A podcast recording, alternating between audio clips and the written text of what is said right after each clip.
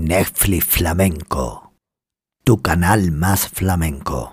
Y nada menos que, bueno, a una artista con mayúsculas y en muchísimas, muchísimas, muchísimas facetas que ahora la, vais a conocer. Buenas tardes, Ángel Pasión, a Miranda, bueno, a todos los que se estáis conectando, Miguelito, eh, bueno, y, esos nicks tan raros que se ponéis, David Gómez, bueno, poquito a poco nos vamos sumando. He entrado con un poco de, antelación y bueno, y en definitiva vamos a pasar un ratito pequeñito. Yo diría que también va a ser muy flamenco, porque la invitada que traemos tiene mucho, mucho, muchísimo arte. De verdad que sí. Hombre, nuestra Elena, nuestra compañera que también lo tenemos ahí, a Juan José Percusión, bueno, cuánta gente, a L3, bueno, Ploves bueno, muchísima gente, poquito a poco se va sumando. Qué alegría, Juan José, ole tú. bueno, bueno, hoy como ya sabéis tenemos a Mar Montoro, eh, que bueno, vamos a hablar un poco de, de, ella, por supuesto, que bueno, que ella la conocemos bastante bien, diría yo. Y si alguno piensa que no la conoce, yo les puedo garantizar casi seguro que sí. Y, y ahora, y ahora cuando la veáis, pues bueno, pues sabréis por qué. Bueno, en definitiva, vamos a, invitar a Mar Montoro, que tiene que estar por ahí con nosotros. Eh, eh, eh, por aquí tiene que andar y bueno, que nos cuente ella, ella mejor que nadie, su super libro. Y bueno, sabemos que está muy ajetreada, está haciendo promoción. Hombre, bienvenida Mar, qué alegría. Hola cariño, buenas tardes, ¿cómo estás? ¿Qué tal? ¿Cómo estás? Pues nada, pues nosotros aquí encantados. Tú sabes que, en fin, todo, bueno, nosotros los del colectivo flamenco sabemos que tú llevas en vena mucho arte, ¿no? Tengo mucha sangre andaluza por mis venas. Sí, sí, sí, sí. Bueno, bueno, bueno, bueno. Vamos a ver por dónde podríamos empezar. Mira, tú sabes cómo empiezo yo mm, mis entrevistas para, en fin, para romper el hielo y que sea el entrevistador el que nos lo responda. A ver. Verá, te pregunto, eh, yo le pregunto a esta persona que tengo aquí delante, eh, ¿quién es Mar Montoro? O sea, para ti, ¿quién es Mar Montoro? Pues para mí es una chica normal y corriente. De toda la vida. Un poquito loca, que no se cree nada, la verdad.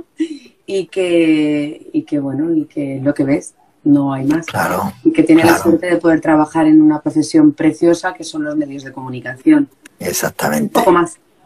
Claro, como dice ahora Rosario, ¿no? Te lo digo todo y no te digo nada. Te lo digo no te todo. digo nada. Te digo todo y no te, No digo, te digo nada te lo digo. todo y no te digo nada. Te lo digo todo. Eh. bueno, bueno. Eh, vamos a ver, vamos a ver, venga, vamos a, vamos, vamos a decir, vale, todo el mundo sabe de más y de sobra, mm, bueno, tu trayectoria, ¿no? Eh, Pero, pero vamos, que la repasaremos. Pero yo me quiero quedar con esos 14 añitos, ¿no?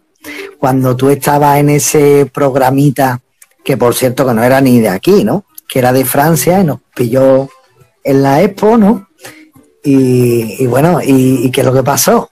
Coméntame tú, más o menos.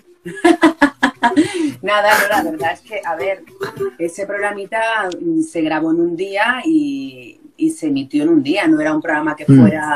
Eh, que fuera alargándose en el tiempo, fue una especie como de reportaje de la Expo que Sí. se grabó para los niños y se emitió en el Canal Plus francés.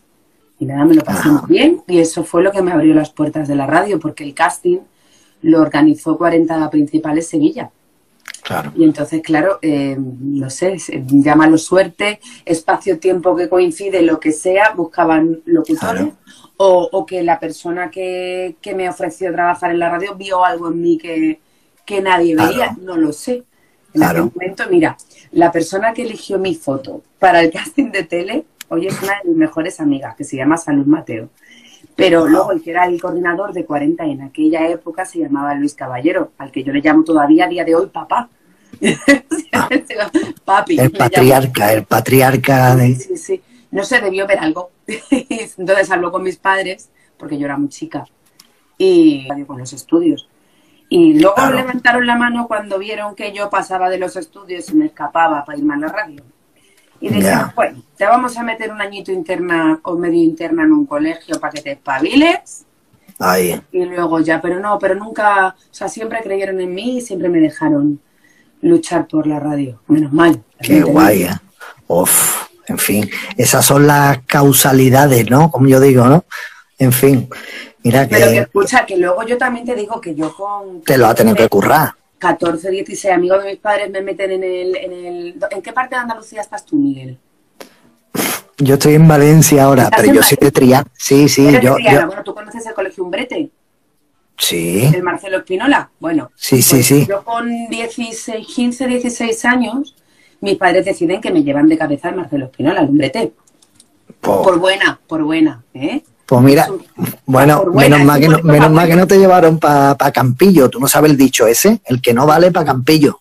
Sí, no, no, pues no, a mí me... No, no, brete que está más cerca, más cerca. Me metieron en un brete para que fuera buena, pero fíjate el esfuerzo que yo hacía, porque yo entraba, cogía la ruta a las 7 de la mañana, creo que era así que yo recuerdo, yo creo que entraba en el colegio a las ocho y media, ocho, ocho y media, y salíamos a las 8 de la tarde del cole, porque es un semi-interno, había gente que se quedaba interno, y luego estábamos los que teníamos libertad condicional, que son los que salíamos para dormir en casa.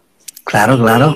Y, y yo cuando salía a las 8 y llegaba al barrio, a los remedios, que yo vivía en los remedios en aquella época, a las ocho y media, nueve menos cuarto, yo cogía caminito torneo para arriba y me iba para la radio. Y yo me quedaba en la radio grabando mi, porque yo estaba todavía pues, Vaya, para, para González Abreu, ¿no? aprendiendo a hacer radio. Yo no me perdía un día, entonces yo me iba a la radio y yo me encerraba en el estudio del Loco, que es el estudio que hay al fondo en Radio Sevilla, donde hacía sus míticos programas El Loco de la Colina. Perro Verde. Sí, sí, sí. Yo, yo, yo tuve la suerte de trabajar para Jesús Quintero una temporada con El Silencio, que cuando montó la, productora. Tuve, bueno, hicimos el programa de María Jiménez, de Bienaventurado, de Papadilla y, Los Ratones Colorados, claro. Pues yo he aprendido a hacer radio en su estudio.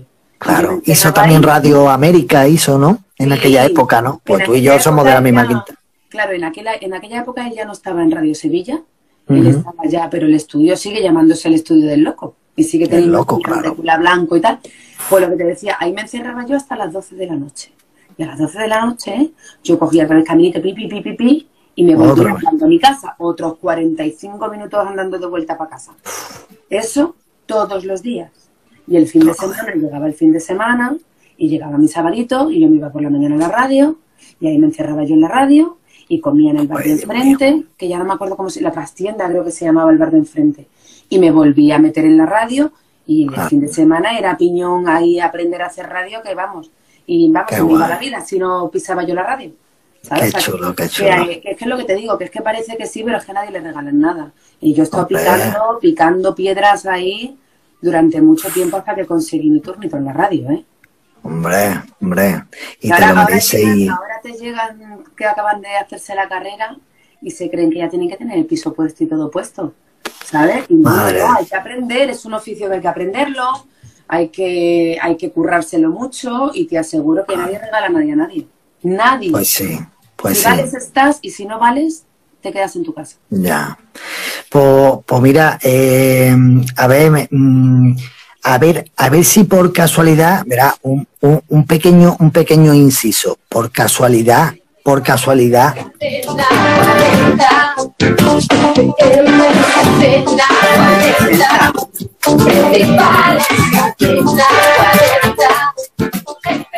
¿Tú sabes quién canta esto, tú? A ver, es que se oye muy mal, ¿eh? Ah, ah, vale, vale, que se oye fatal, vale. A ver.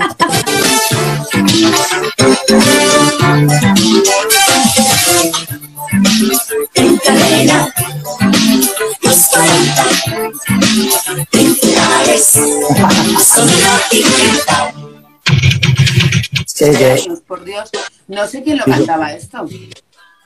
Ah, bien, bien. No sé, mira, eh, he, estado, he, estado por la mañana buscándolo, porque según tengo entendido, me ha dicho un pajarito que te gustaría tener los jingles de la década de los 80 y los 90 por ahí, que alguien mm, verá que como que alguien cantaba por ahí, que era corista o algo de eso, ¿no? a ver, yo he cantado muchos, muchos jingles de 40 principales, si ah, sacar. He cantado muchos pero de radios de 40 Sevilla, no ese es nacional. Ah, ah, vale, vale, son los nacionales, verdad. Yo pero eso porque yo me metía en un estudio de al fondo que había un programa nuevo. Tú no te preocupes, ya me meto yo, dame la música de Venga, que yo lo hago. Y yo te hago los, jingles. Claro, claro, claro, que, que, que, para el local ya a tanto, a tanto no he llegado, a tanto no he llegado. mira, yo, mira, yo he cantado, yo he cantado un line, mira, uno, entre otros de los que recuerdo con más cariño, es uno que grabé cantando con Luis Royan para un programa que primero hacía yo y luego estuvimos una temporadita que la edición de fin de semana lo hacíamos juntos. Y era el Sevilla Dance Music. Y salíamos los dos cantando, mira, parecíamos amistades peligrosas, qué risa. Y luego también he hecho los jingles de un programa que se llamaba Número Uno, en fin, de, sí, yo qué sé, es que he hecho un montón. Pero para Radio Sevilla, esos creo que los tengo yo en el trastero de mi casa, guardados en, en, una cinta. En cartucho, no en cinta, en cartucho. Ah, de ¿Tú sabes cuándo se hacía la radio en cartuchos? Sí, sí. Eran como una especie de ladrillos que iban metidos en las cartucheras, en unas máquinas. Bueno, sí, que no lo sepa, que lo mire en Google. Cartucheras de radio, cartuchos. Claro, claro, qué guay. Y bueno, verá, por ahí... ¿eh, no, no, no, bueno, cuéntame un poquito eso de lo de vergüenza ajena. ¿Eso qué es lo que era? Ay, pero falta mi mejor amiga falta mi Lola para que eh, Bueno, era, erais tres, ella baila sola, no, erais tres, ¿no? Nosotras éramos Vera, Lola y yo, pero luego Vera se montó un grupo por su cuenta, que creo que se llamó ah. Sardinas Enlatadas o algo así, y nos quedamos Lola y yo. Y qué pena, porque si estuviera Lola, te prometo que cantábamos. Ay, Dios mío. Ay, porque antes se puede hacer a tres, ¿no? Ay, no, no. Pues mira, me voy a arrancar a cantar un trocito, pero no te ¡Ole! Es que lo bonito de esto es que nosotras íbamos a dos voces. Claro. Entonces ahora voy a estar yo sola, pero bueno, venga, va. Bueno, no pasa nada. La letra es mía, ¿eh? Escucha, es una letra de cuando tenía 15 años. Wow. No vale reírse. Tiene que ser muy pura, tiene que ser muy pura. Es muy pura, es purísima, purísima. Y muy limpia. mala, ¿quieres decir? Venga, voy. A ver, qué vergüenza. Bueno, voy. Dice, una rosa en el portal. Es que ya no puedo. Un beso a solas para sellar el amor verdadero que nos quisimos dar. Y aunque quedan los recuerdos que un día tuvimos eh, y olvidados están en nuestro camino y ya no queda nada. Es que claro, aquí iban dos voces y entonces mientras yo hacía el alto, queda nada. nada, nada, ya no queda nada. Oh, las rosas, las estrellas prometidas las dejamos abandonadas. Y ya no queda nada. Oh, ya no queda nada. Eh, y aún seguimos enamorados. Ese trocito ya está ahí. Sin mi Lola pierde mucho. Claro. Es que, es que la Lola es, la que le da todo el aje, ¿no? Es lo que hay. Anda ya, hombre. ¡Ay, qué arte! Bueno, en fin, se puede, se puede ser más completa o algo así. Mira, un amigo mío, tú sabes que dice, te lo voy a contar. no, que cuando vea a una mujer así y demás, dice, Mira, dice, a esa mujer le tienen colé los pies o algo, algo raro tiene que tener, le tiene que pasar. Por lo mismo, tú sabes cantar, ha hecho radio, ha hecho, en fin, tele, de, de, vamos, de todo, ¿no? Que yo te quería preguntar, mira, una, una, una cosa, que, verás, que esto que siempre me lo he preguntado yo cuando tú estabas en los 40, tú sabes, con eso de las pruebas de novio, las cazadoras de oh. infieles, que eso habrá tenido tú unas movidas brutales, ¿no? que mm, habrá habido, a ti te lo digo todo. Te lo digo, no te digo nada. a ti, verano, ¿no te habrá ido en algún momento diciendo tú, hay que ver que me ha dado cosita, ¿no? Sí. O bueno, O, o bueno, o también otras veces que habrás dicho tú, que a gusto me queda, hombre, porque le he hecho muy bien a la otra persona, ¿no? Sí, me ha tenido de todo, ¿no? Mira, de hecho una vez, fíjate, Yo mm, me sentí tan mal que llamé a la chica y le dije, hija, perdónale, perdónale que yo sé que el tío me estaba, o sea, de esto que le estás haciendo la prueba de novios y el tío está cayendo del tirón y tú estás pensando en la otra que lo está escuchando todo, pero tú sabes que él en el fondo te está diciendo que sí para darte, para, seguirte la corriente y que le dejes en paz. O sea, de esto que estás ah, hablando con él y sabes que el tío dice, sí, sí, venga, quedamos, no sé qué, y te está dando bola, pero porque piensa que estás tarada o piensa que le estás haciendo una broma y te está siguiendo el rollo. Y cuando entra la chica que tú crees que se ha dado cuenta, entra a piñona por él y eres lo peor y no sé. Y yo, mira, luego la llamé y le dije, chiquilla, que tú no te has dado cuenta que me estaba siguiendo la corriente, que de verdad yo, yo pero tú segura más, de verdad yo creo que no es infiel, que me ha seguido la bola por lo pesado. Yo me ponía muy pesada. En la radio se escuchaban tres minutos y medio, cuatro. Bueno, si era pero, pero, pero, pero, luego en realidad tú te tirabas y me tiraba bueno, pico y pala, como con la radio. claro, yo me tiraba mucho rato grabando, ¿no? Y claro, yo decía, así que el chico al final ya por pesada, por no colgarme, tan educado, tan, tan buena gente, Vale, vale, muy bien. Que sí, venga, luego te veo, venga, guapa, venga, que llevas puesto. Que, que, es verdad que te me daba juego, me daba juego. Pero, jolín, claro, porque yo creo que quería pensar que era una amiga, que le estaba gastando una broma. Y me dio mucha pena y la llamé.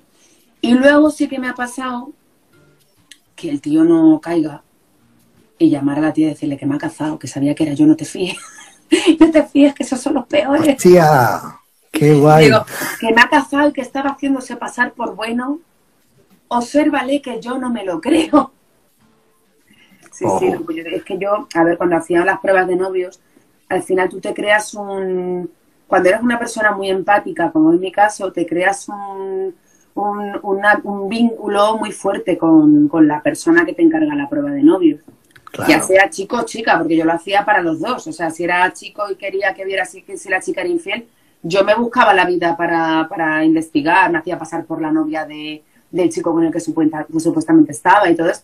Pero claro, te generas un vínculo ahí de, de, de, amistad muy grande. Entonces al final, pues cuando acababa de grabar, pues al final siempre andaba con ellos y esas cositas. Bueno, en fin, en fin, son, son experiencias, ¿no? Bueno, mira, eh, por, por último ya para cerrar esto, porque tú has venido a hablar de tu libro, ¿no? Yo he venido a hablar de mi libro. Hombre, por favor. Eh, eh, bueno, ¿cómo ha sido eso de, por ejemplo, estar con Ana Rosa Quintana, ¿no?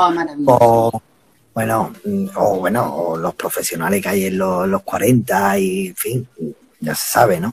Y, ya por último en la, televisión y eso, como, como, como eso, como, ¿cómo te has sentido tú? Porque pienso yo que a lo mejor em, el poquito que estás en televisión, luego vas por la calle y es más recompensado.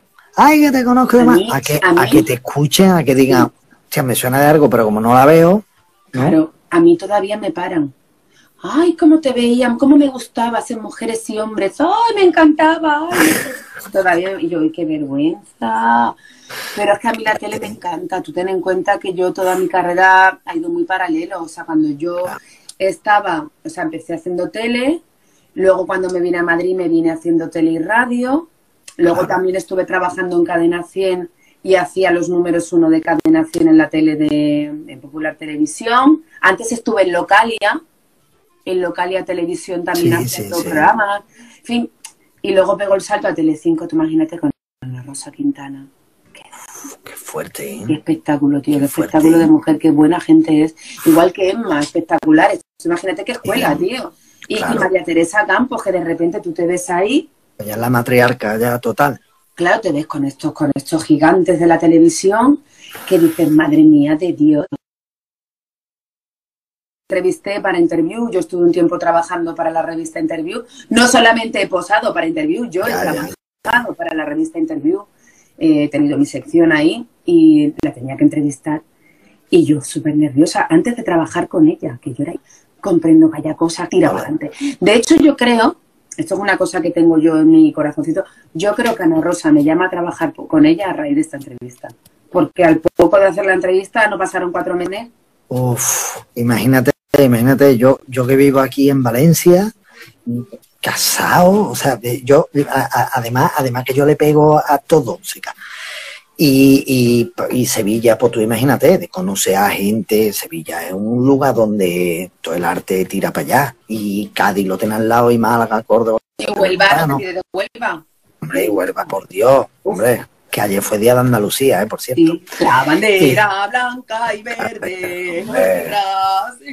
no sé cuántas veces he cantado ya el himno. Sí, en el cole, ¿no? De todos los flamencos cantando el himno de Andalucía, Qué que conoce, sí, bien. Que lo conoce muy poca gente, ¿eh? está Enrico Morente, está Esperanza Fernández, pero cantando por bulería, por Qué soleá. bonito. Qué Como si quieres, pues te lo, te lo paso y, y eso. Lo, lo, lo sacó Canal Sur. Lo- que nada, que me cuente un poquito. Yo he venido ¿Cómo a hablar de mi libro. Hombre, y tanto lo de. Pues mira, Lo de- contenta con mi, con mi Daniela Zen, con mi Si tú pasas yo nueces, que por cierto, no sé por qué narices, no tengo aquí uno para que veáis la portada. Es que lo he dejado, Sí. me lo he dejado en la Bueno, radio porque mira, en la radio Mira, eh, mira, si, si lo quieren blanco y negro, si te sirve. Pues es que me lo dejo en la radio. y- porque y en espejo. radio salimos por Boncine todas las mañanas, entonces yo llego y yo me lo pongo en mi mesita y entonces se ve en la tele y digo, mira qué buena promoción tengo todos los días. Claro, todos los días ahí. Aunque te digo, la mejor promoción me la están dando los que se lo están leyendo y les está gustando y lo están subiendo a las redes y me están etiquetando. Esa es la mejor promoción. Y de hecho yo cuando me etiquetan lo subo y lo comparto. Así que hacemos simbiosis. Hombre, claro, sinergia pura, ¿no? Sí, señor. Eh, entonces, el- una, una novela, estamos hablando de, de una novela, que es divertida, que es de la Daniela Latordo, le dicen, ¿no? Daniela Latordo, ¿no? Sí. Ya se sabe. La cara Y- y el culo gordo. Es que eso me mucha gracia. Hace muchos años, mi, mi chico, no sé, no sé si me lo dijo a mí o qué, dice- o de alguien que dijo, esa tiene el mal del tordo. Y me hizo mucha gracia, digo, que el mal del tordo. Dice, sí, la cara fina y el culo gordo. Y me hizo tanta gracia que digo, eso tiene que salir en algún lado, seguro, vamos. Oye, eh, en esas primeras páginas cuando empieza, bueno, vamos a hacer spoiler, cuando dice Daniela, o sea, yo, eso, eso más o menos que, ¿por dónde no? Porque No. pone o sea yo, O sea, yo, pero porque el libro estaba escrito en primera persona. porque lo escribe ella, porque lo escribe ella. No porque sea yo. Ya te digo que la historia es totalmente ficticia. El personaje tiene mucho de mí y lo que pasa tiene mucho de gente que yo conozco. Yo creo que todos los escritores hacemos eso. Al final, todos los libros llevan esencia nuestra, ¿no? Sí, hombre, Pero la claro. historia es ficticia, el personaje es totalmente inventado y Ujú. las situaciones, vamos, cualquier parecido con la realidad es pura coincidencia. Me hace mucha gracia porque yo estoy viendo ahora Office in the Air y, y bueno, eh, tiene ciertas similitudes, pero curiosamente mi libro lleva escrito desde mucho antes de que existiera esa, esa serie. Así que yo lo entrego el libro en agosto de 2019. Fíjate. Entonces, claro, lo que pasa que con la pandemia tenía que haber salido en abril de 2020, porque bueno, hay un proceso que entregas el libro ya acabado, luego pasa por corrección, por edición, por maquetación, todo el rollo. Entonces, cuando ya estaba todo listo para, para Navidad, no iba a salir porque salían escritores muy grandes y yo soy una escritora novela y me iban a comer. Entonces me dijeron, bueno, pues lo sacamos en febrero, abril. ¿Qué pasa? Que nos pilló la pandemia. Y entonces me dijeron, no lo vamos a sacar ahora porque va a ser una pena, porque el libro está muy bien y se va a perder en el olvido. Vamos a tener paciencia, vamos a esperar a que todo se calme un poquito y cuando encontremos un momento bueno en el que el libro, el libro pueda funcionar, lo sacamos. Y ese momento por fin llegó. Y, y, bueno, ¿qué tal fue de La Mar de Noches? Que ese sí El- que tiene ah, el- más, El de la Mar de Noche funcionó, funcionó muy bien. Lo que pasa que el libro de la Mar de Noche, todo, todo el mérito, sinceramente, era de los sexólogos de Sara Gonzalo y Raúl González, que fueron los que se curraron la parte, tuyos, ¿no? De- la parte gorda del libro, se la curraron ellos. Yo aporté los relatos eróticos, pero todo el trabajo de investigación es de ellos. Y todo el mérito y todo, vamos, yo les pongo un piso. Porque son, son increíblemente grandes los dos. Y, y, y bueno, lo de esa, esa historia que, verás, leyendo un poquito ya, dice tú, aquí se valía, aquí se valía. Engancha, eh, Porque, engancha, pero porque. Daniela, esa pobre chica ahí que, que está metida, un pueblo extremeño, ¿no? De la Vera y todo eso, y en fin, su familia, que es como es, no te digo nada, ¿no? ¿Quién, quién le iba a decir, verdad? Otra, otra oportunidad, otra oportunidad que tuvo, ¿no? Así, Eso es. Vale. Fin, vamos, eh, que no te quiero, no, no te quiero seguir diciendo cosas para que tú también me lo digas, para que tú también me digas algo. Mira, a ver. para que tú me- Claro, ¿Cómo, es eso de que cosa imprevista, esa entrevista. A mi querida Daniela le, le pasa algo maravilloso y es que como ella es una persona estupenda, pues al Mm. final tiene magia y solo necesitaba que llegara alguien y descubriera toda esa magia, esa luz que hay, que hay dentro de ella. Sencillamente fue eso, o sea, realmente ella, ella ya era una estrella antes de, de ser descubierta. Claro. Pero eso le pasa a mucha gente, hay mucha gente que, que sin quererlo ser tiene algo muy, que les hace especiales y que hace que, y que los convierte en imanes de todo lo que les rodea. Pues Y que solamente hace falta. ¿Qué le pasó a ella? Como tú un dices, toque de suerte. inteligente también y saber aprovechar ese toquecito. Y ella es muchas cosas, pero sobre todo es una tía muy inteligente, muy de corazón, pero muy inteligente. Claro, claro. En fin, que mm, cualquiera se puede situación así, mira, a Daniela le fue bien. ¿Por- Sí. ¿Por qué no, no? Claro. O sea, que, que, que se comentan muchas más cosas.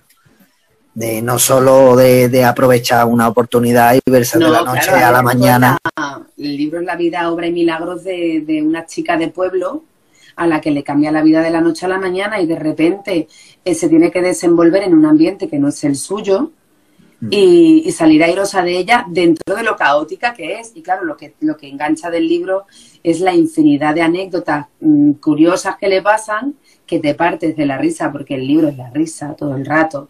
Yo me acuerdo que me decía mi editora, dice, cuando le mandé el primer capítulo, me decía, uy, vas a tener que aflojar un poco el, el- el índice de humor porque no lo vas a poder aguantar todo el libro.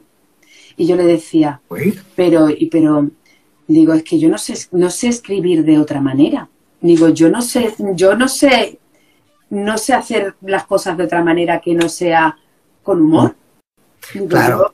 yo, mm, digo, me cuesta más trabajo ponerme seria y aflojar el ritmo que seguir así. Digo, tú déjame, tú déjame y ya claro, veremos. Eso, eso, eso es. O sea, a raíz de eso el libro cada vez más, más, más, más, más, que llega un momento que tengo que parar pues se me va de las manos. Digo, qué locura. Bueno, el, último tramo del libro estaba tan enganchada a mi propia his- historia, tan enganchada, que me encerré tres días, día y noche casi sin dormir. Para Estaba en mi casa de la playa y pasé de la playa, pasé de la piscina y pasé de todo porque estaba absolutamente absorbida con la historia. Oye, una- un, un amigo mío dice, cuando está así en ese momento, dice, estás pariendo, Sí. estás pariendo, ¿no? Sí, Que- sí, sí, sí, sí, Un sí. parto de, de gozo, diría yo. Totalmente, totalmente, vamos, yo mm, ha sido una de las mejores experiencias de mi vida. Tengo que reconocer que me lo pensaré más a la, o sea, quiero decir, ha sido muy cansado. Ya. El proceso ha sido muy cansado. Bueno, pero, pero luego está recompensado, ¿no? Sí, Dices sí, tú, mira, sí, estuve a full una temporada y mira esto ya para mis nietos, para toda mi gente. Es pa- verdad, es verdad, es verdad. Pero como me pilló en un proceso de mi vida que me tenía que reinventar, fue un proceso, me pilló en una etapa de mi vida muy extraña. O sea, fue un año en el que me estuve reinventando, estuve eh, intentando progresar a nivel personal, profesional y a la vez estaba escribiendo el libro y fue un proceso duro de interno y externo. Entonces yo creo que por eso me costó tanto el, libro, ¿no? Porque tardé 13 meses cuando yo creo que la gente tarda un poquito menos. 13 Bueno, ya, ya, pero date cuenta que tampoco estamos hablando de una escritora profesional, ¿no? Claro. Nos permite, ¿sabes? Que, que también Es que tú yo te a lo mejor escritores que son tres meses y medio lo que tardan en parir un libro. Digo, ¿cómo lo haces? Y a lo mejor un libro así y el Así. tuyo es así. así que dice, vamos a ver, yo necesito encontrar el momento para sentarme, eh, Claro. encontrar el tranquilidad en mi casa, que tengo una niña muy pequeña. Yo cuando estaba escribiendo el libro, mi hija tenía tres años. Todo el día mamá, mamá y mamá y mamá. Y era como de, "Ah, déjame dos segundos, ¿sabes? Un segundito que, que lo voy a aprovechar muy bien. Duérmete. Claro, entonces como de, no, no tengo ese momento. No, claro, también, claro, es verdad que yo las escritoras que conozco no tienen niños, no están Ya. casadas, en fin, están un poco en su, Claro. en su mundo, su proceso, su... No viven en un bloque de piso. bueno, sí, que ir al- sí, sí, viven en bloques de las que yo Eh, conozco, no, sí, pero, pero, pero muy a gusto, ¿no? pero que tienen su tiempo y no les importa, no se levantan para hacer un programa de radio a las 5 de la mañana, en fin, tienen su tiempo para... Y escribir mola hacerlo por la noche. Sí, ¿Sabes? sí. Tú mola. muy bohemio. Cuando muy todo el mundo duerme y tú te sientas con, tu, con nada más que con la luz de tu portátil y a lo mejor una copita de vino y tu musiquita así tenue y te pones a escribir súper a gustito y dices, ay, qué rico. Y te dan las 8 de la mañana escribiendo que ya cuando ves amanecer dices, ay, me voy a meter en la cama. Claro, calentito en invierno, fresquito en verano. Eso es lo que mola, claro. Claro, pues yo eso no he podido, yo iba buscando huecos cuando la niña iba al cole o a la guardería, un huequecito. Bueno, una, una, una cosa más. Aunque, aunque la gente no se lo crea, el libro no ha podido faltarle tampoco esto. Música, ¿no? ¿De qué capítulo es este? No, fácil. No me acuerdo, eso cuando ya está hablando de que esa es su vida y creo que es cuando ya a ver, ¿no? Es esta, es, esta es de Bon Jovi, It's My Life. Sé cuál es, sé cuál es. Ah, vale, claro, vale. Ten en cuenta que hay una canción por cada capítulo. Todas las canciones están relacionadas con algo que pasa en ese capítulo y de hecho está pensado porque para mí cada canción me recuerda a un momento de mi vida. Y yo decía, a mí me gustaría que los lectores se escuchen esta canción mientras que leen el capítulo para cuando escuchen esta canción se acuerden de lo que le pasaba a Daniel Arcen en ese momento. Qué guay. De hecho, importantísimo, hay una playlist que he creado en Spotify que se llama igual que el libro, si tú pasas yo no haces. Para que si vas leyendo el libro y te las vas poniendo, Ah, Capítulo 1, capítulo 2. Y si por lo que sea, y si por lo que sea lee un poquito más lento de la vi, vamos, vamos a escuchar y a leer a Guns N' Roses, ¿no? A Britney Spears, a The Cure, Europe, The Cure, a fin, ABBA, ABBA. también ABBA también. Hombre, impresionante, Muy ¿no? canciones, Ese, Muy buenas. ese Lo de elegir las canciones también fue un, pro- un proceso, ¿eh? Hombre. Yo tenía que ser de mazos. Hombre, claro. Sí. Es que, imagínate, este Chomago Wong, por ejemplo, que no ha visto, este- que no ha escuchado esto, ¿no? Esto es sinfonismo puro, vamos. Does anybody want to take it anymore? Show must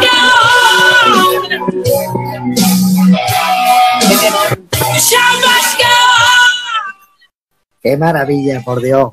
Esto es No. canela en rama, tío, cane- canelita en rama. Claro, esto es canela en rama de dónde son esta gente. Porque no va a haber arte solamente aquí abajito, ¿no? Eso también es. hay arte por ahí, como dice Alejandro Sanz. Oye, que en América también hay arte, ¿eh? Hombre, por supuesto, por supuesto. Hay arte sí. en todos lados, en todos lados. En fin, Mara, mm, ¿qué más cositas para finalizar? Pues para ¿Hay, finalizar. hay, alguna cosita que no te haya preguntado yo? Nada, está todo perfecto. Los Merfur está en la librería de tu barrio y si no está, lo encargas. Dices, por favor. En MR, ¿no? Mira, el librero de mi barrio lo ha encargado y dice que es el top de ventas, dice que es el más vendido del mes. claro.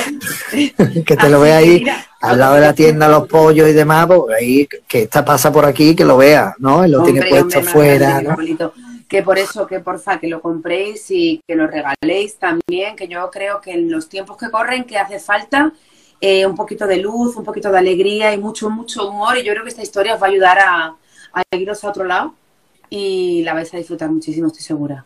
Segura, Claro que sí, claro que sí. Bueno, pues encantado, Mar, que sabemos que tienes más entrevistas con más medios que está que no para. Bueno, de verdad parezco Madonna, qué ilusión. Sí, sí, sí, te viene arriba, vamos, que no te digo nada. Vamos, pero que vamos, yo paso de Madonna, ¿eh? Que lo sepa.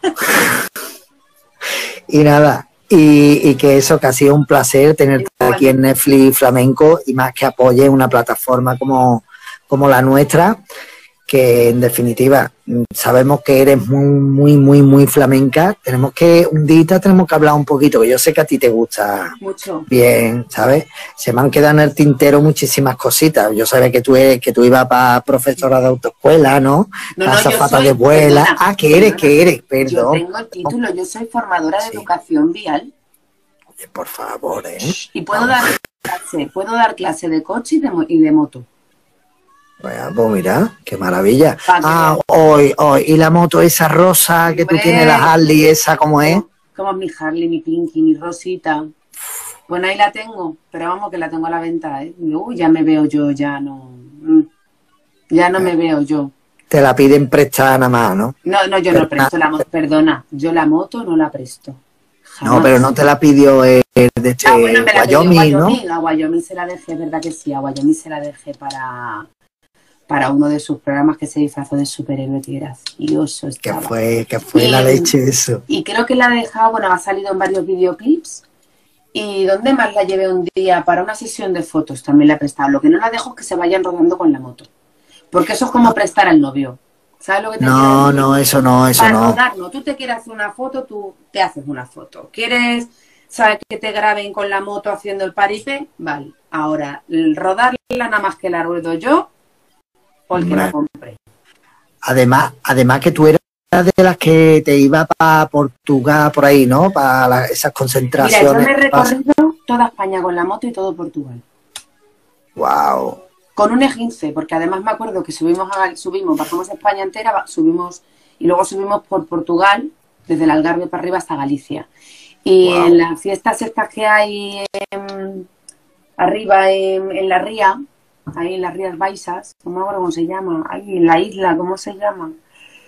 Bueno, me torcí, Sí, por ahí por el norte. bueno, me torcí el tobillo y me hizo un E15, tobillo así. De hecho, bueno, todavía arrastro la lesión porque no me la terminé de curar bien y todavía la arrastro. Y yo seguí de fiesta bajando porque digo, no voy a fastidiar la ruta ni al Claro. chico ni al amigo que viene con nosotros, no, aquí seguimos hasta el final, ¿sabes? Yo estuve en Galicia varios días, porque íbamos para una noche y nos quedamos cuatro días ahí encantados. Luego bajamos a Cudillero, que me encanta, y nos quedamos tres días más. Bueno, y yo con el pie así, llevando la moto. Menos mal que no era el que cambió las marchas, era el otro, y bueno, pero El otro estaba ahí para... qué desastre.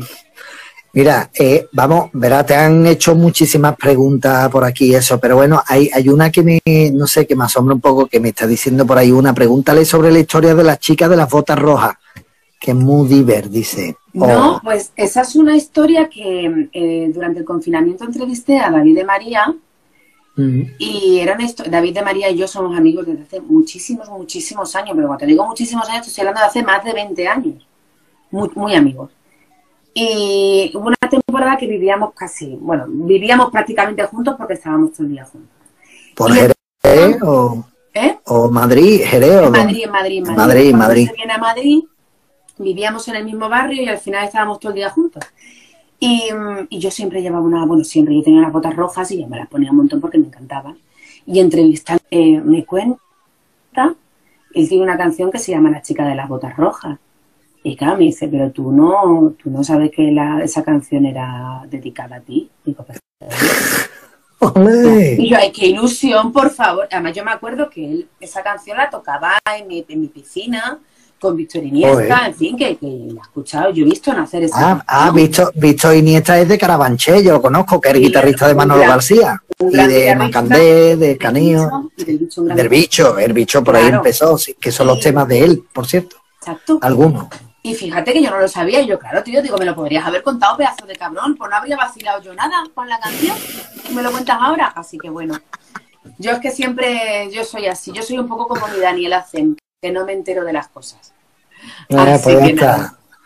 Bueno, pues, pues nada, hija, que, en fin, que sepas que eso, que, que estamos ya encantados de, de eso, de haber conocido un poquito más a las chicas de, de las botas rojas. y, y eso, y, y en fin, ese pedazo de libro que sin lugar a dudas, en fin, yo creo que más de un flamenco se va a hacer con él. Solamente, Si tú pasas, yo naces. venga mi hermano, nos vemos. Buen día, Miguel. Besos fuertes, igualmente. Chao. Entre un mar de gente tan sola y distinta la veo pasar. Se cruzan las miradas que guardan tan dentro una herida. Ah, siquiera un. Netflix Flamenco. Tu canal más flamenco.